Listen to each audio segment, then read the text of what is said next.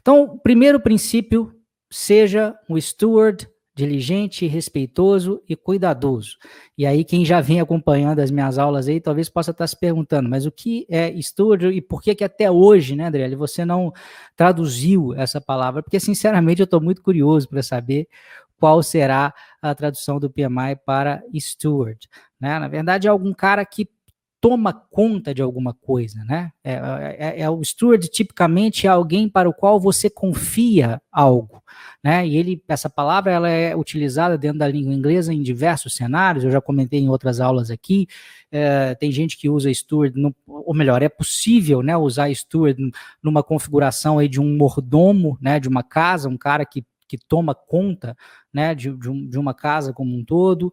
É, o steward, talvez não seja uma tradução tão literal, mas uma espécie de pastor de ovelhas, o cara que cuida ali daquelas ovelhas.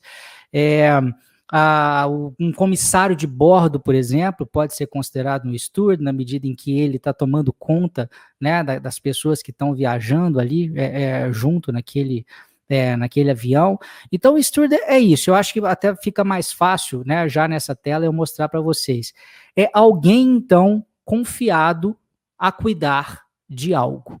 Né? Então, é, é o, o, cara que está à frente, tipicamente um gerente de projetos, né, se a gente for usar uma terminologia mais tradicional aí, ele tem que ser esse cara a quem é confiado algo e ele deve ser diligente, respeitoso e cuidadoso. Né? Diligente é um cara detalhista ali, né? Que está sempre de olho, está sempre atento, né? Às coisas ali.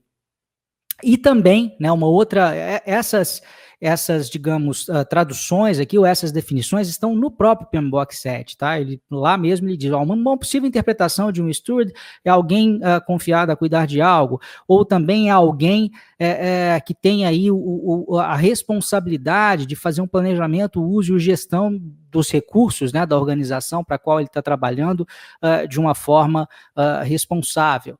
É, e inclui né, algumas características aí. Tem muito a ver com ética, tá, gente? Quem, para quem já leu é, é, o código de ética do PMI, é, é, é um comportamento uh, bastante voltado para a ética aí. Então tem a ver com integridade, é um cara que é um role model, um, um modelo a ser seguido, né? Alguém que não se comporta de uma maneira não íntegra, alguém que tem cuidado né, com as coisas, a própria definição já, já falava ali, então cuidado com os recursos internos da organização, cuidado com o time, né, é, com a saúde do time, cuidado com o meio ambiente, cuidado é, com a sociedade como um todo. Então, o cuidado tanto com o âmbito interno quanto também, tanto no âmbito interno quanto no âmbito externo. É alguém que se pode confiar, né, alguém que você sabe que não vai é, é, é, ter ali um conflito de interesse, né? Ele não vai agir né, dentro do projeto em interesse próprio e em detrimento uh, do bem do projeto e das partes interessadas e dos clientes para as quais o produto daquele projeto ele está sendo é, criado, ele está sendo desenvolvido. E também é, esse princípio inclui aí o compliance, né? Que é, uh, você seguir as regras, né? Aquelas regras que têm que ser seguidas, né? Compliance, talvez a melhor tradução seja conformidade, mas não uma conformidade cega, simplesmente para seguir toda é, e qualquer é, é, é, burocracia por seguir. Não, não é isso, mas é porque tem coisas que têm que ser seguidas. Então, as leis de um país, você vai seguir algumas regras internas, algumas políticas internas que, que, que são definidas dentro da organização.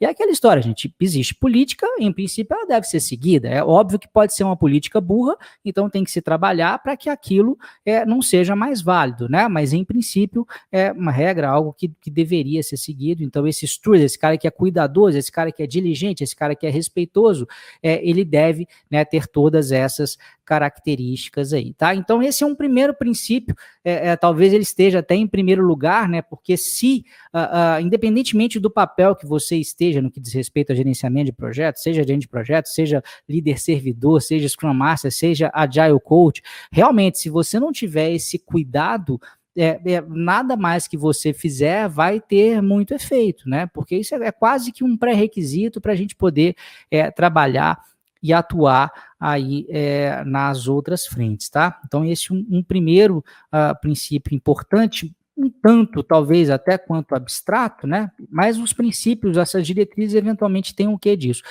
Se você gostou desse vídeo e quer dar um passo além, quer se tornar um profissional de gerenciamento de projetos certificado, clica no link que vai estar na descrição desse vídeo ou no post desse vídeo ou até mesmo em cima desse vídeo, dependendo de onde você estiver me assistindo, e se cadastre na lista de espera para o meu curso preparatório para certificações PMP e CAPM. Essas certificações, sem dúvida nenhuma, são o passo mais rápido para que você possa alavancar a sua carreira nessa área de gerenciamento de projetos.